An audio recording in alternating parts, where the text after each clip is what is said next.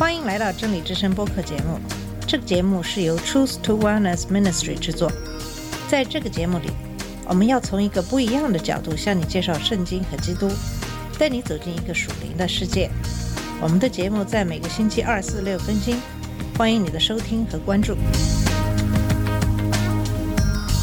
all the colors of the rainbow.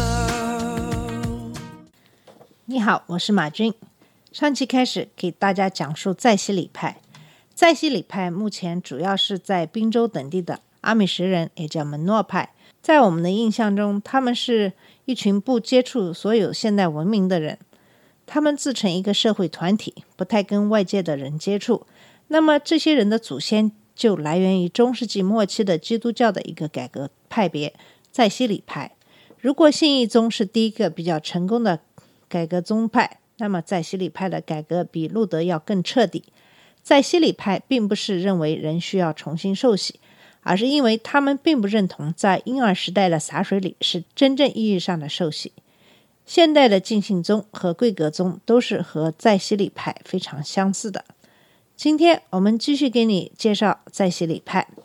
对于我们来说，在西里派似乎只是提出一个简单的要求：一个人有拥有自己信条的权利。但在16世纪，这些异端分子似乎在摧毁整个社会结构，这就是良心的声音时常被殉道者压制下来的原因。我们在一封感人的信里可以听到这种良心的声音。这封信是一位年轻的母亲在1573年写给她襁褓中的女儿的。孩子的父亲因为是在洗礼派，已被处死。这位母亲被囚在安特卫普的监狱里。他的缓刑期刚够他生下这个孩子。他写信督促他女儿，让她长大后不要以他的父母为耻。我亲爱的孩子，愿神的真爱兼顾你。你还这么小，而我不得不让你独自留在这个邪恶、罪恶、败坏的世界中。哦，主许悦我将你抚养长大，但这看来似乎不是主的旨意。不要以我们为耻，这条路先知和使徒们也曾走过。你亲爱的父亲用他的血证明他是真正的信仰，我也希望用我的血来再做见证。尽管我们的血肉之躯会留在火刑柱上，但要知道将来我们还会相见。早期的在西里派传教士携带着他们的信息，沿着阿尔卑斯山向东部一直走到一个叫蒂罗尔的地区。乔治·布劳洛克是其中的一员，在那里，天主教当局对在西里派的迫害极为严厉。一五二九年九月六日，乔治·布劳洛克被烧死在火星柱上。迫害使在西里派信徒不得不北移，他们中许多人在极为宽容的摩拉维亚王储那里找到避难所。在那里，他们建立了一个长期的经济社团，叫做弟兄会，一种基督徒公社。他们的目标部分是要效法早期使徒时期团契的模式，但他们建立团契则出于实际原因。在迫害中能够存活下来，他们的团契力图显示出，在神的国里，弟兄情谊要先于自己。在雅可布·胡特尔的领导下，这些团体得到了巩固，后来被人称为胡特尔派。雅可布·胡特尔死于1536年。16世纪30年代中期，明斯特爆发了奇特的叛乱，天主教和信义宗对在西里派激进分子的恐惧突然之间加深。明斯特是靠近荷兰的威斯特伐利亚的一座主教城市。一五三二年，宗教改革在整座城市迅速发展。一个保守的新义宗团体起初在那里势力很强大，但后来新移民来了，他们是一个名叫简·马提斯的奇异人物的门徒。他们将当权人物引向狂热。许多人期待在明斯特创建一个主在地上的王国。教会史学家把这种观点称为“西利亚说”，意指相信基督王朝要在地上统治一千年。当该地区的主教聚集军队包围这座城市时，这些在西里派信徒竟然动用武器来自卫。随着围剿的进一步深入，一些比较极端的领袖控制了整座城市。一五三四年夏天，曾经是酒店老板的雷登的 Jane 夺取了政权。他像暴君一样统治这座城市。他声称从神那里得到新的启示，开始实行旧约中的一夫多妻制。到九月，自封为大卫王。这位大卫王和他的妻妾们的生活极其奢华，饥荒却在城市里蔓延。然而，他狡猾地维持住了城里的士气，一直围困住主教的军队，直到一五三五年六月二十四日，这座城市被攻陷，大卫的统治也结束了。但自那以后的几百年里，欧洲人一听到在西里派三个字，就会想到明斯特叛乱。它代表了极端的宗教狂热。镇压明斯特叛乱过后，莱茵河下游地区沮丧的在西里派信徒，在门诺西门斯的鼓舞下，重新建立起信心。门诺曾经是个神父，他虽然总是处在危险之中。但还是四处旅行，拜访那些被分散在北欧的在西里派团体。他通过晚间讲道来鼓舞他们。门诺是坚决倡导和平主义的人，因此他的名字后来代表非暴力运动。尽管门诺不是这场运动的发起人，但二十世纪大多数在西里派的后裔都被称为门诺派。在瑞士、摩拉维亚和荷兰。这些在西里派团体只是作为违法团伙存留下来，他们几乎没有机会与他人共同传福音或者表达自己的信条。然而，有一点很重要，那就是他们试图就团契的共同基础达成一致。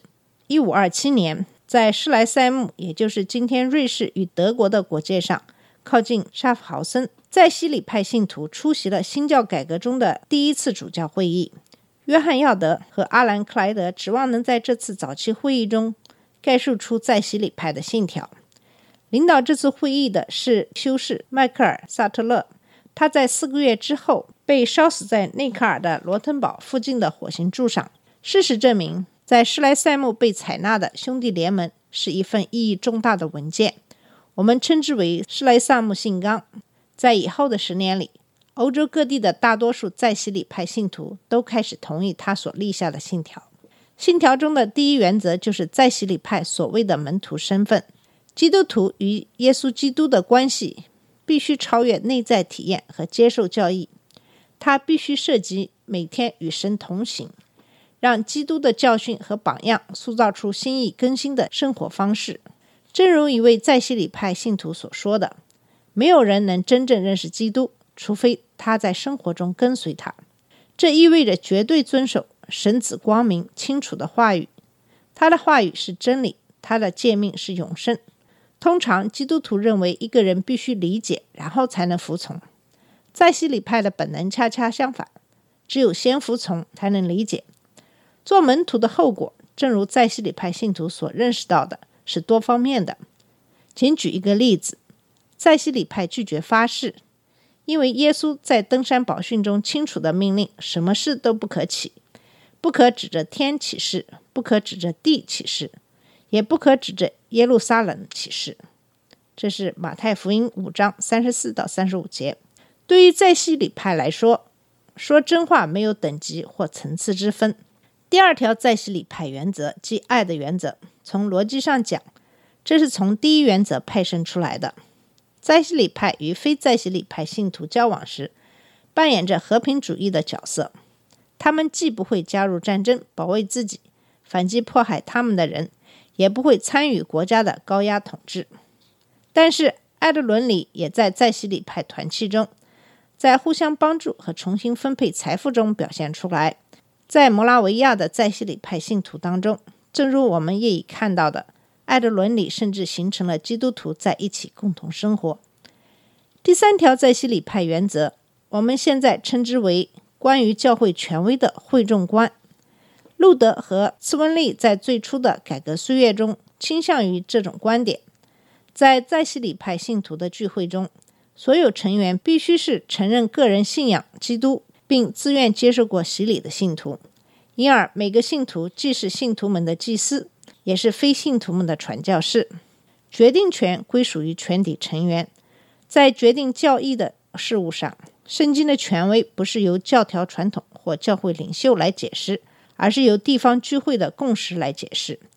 聚会时，所有人都可以发表意见，可以批判性的倾听他人的观点。对于教会纪律，信徒们同样也一律遵守。他们被期望要彼此帮助，衷心地活出洗礼之约的意义。在洗礼派第四个主要信条是坚持政教分离。他们宣称，基督徒是一群自由、不受强迫的、无拘无束的人。信心是神赐给他们的白白的恩典。当国家当局用一个拳头与神的道较力时，他们就僭越了自己的权限。在西里派信徒们认为，即使社会宣称是基督教社会，教会也不同于社会。真正追随基督的人是一群朝圣的子民，基督的教会是一群终身客旅游行示范。通过政教分离，在西里派成为近现代第一批宣扬彻底宗教自由的基督徒。这个自由就是有权利与其他有相同信仰的人一起崇拜，不靠政府支持，也不受政府迫害。经过几个世纪，在西里派的后裔失去其原创者所具有的很多特点，在寻求一个纯正教会的过程中，他们常常成为律法主义者。求生存使他们失去了传福音的热情。仅仅以优秀的农场主、好人和大地上的安分守己者而为人所知。直到十九世纪末，他们才经历了复兴和新的成长。到了二十世纪末，他们在全世界的会员已经超过五十万人。然而，基督徒远远突破了门诺派和胡特尔派的界限，他们接纳了其中一条或更多的原则，而第一代激进分子为这些原则甘愿付出生命。好了，我们今天的节目就到这里。今天给大家讲述的是在西礼派，啊，谢谢你的收听，我们下次节目再见。这里是真理之声播客节目，真理之声是 Truth to Wellness Ministry 旗下的一个节目，由 Truth to Wellness Ministry 制作和播出。如果你有什么想跟我们分享，请给我们发电子邮件，我们的邮箱地址是 truth to wellness at gmail.com。你也可以直接去我们的网站 www.truth to wellness.com 浏览更多的信息。下次节目再见。All colors of the rain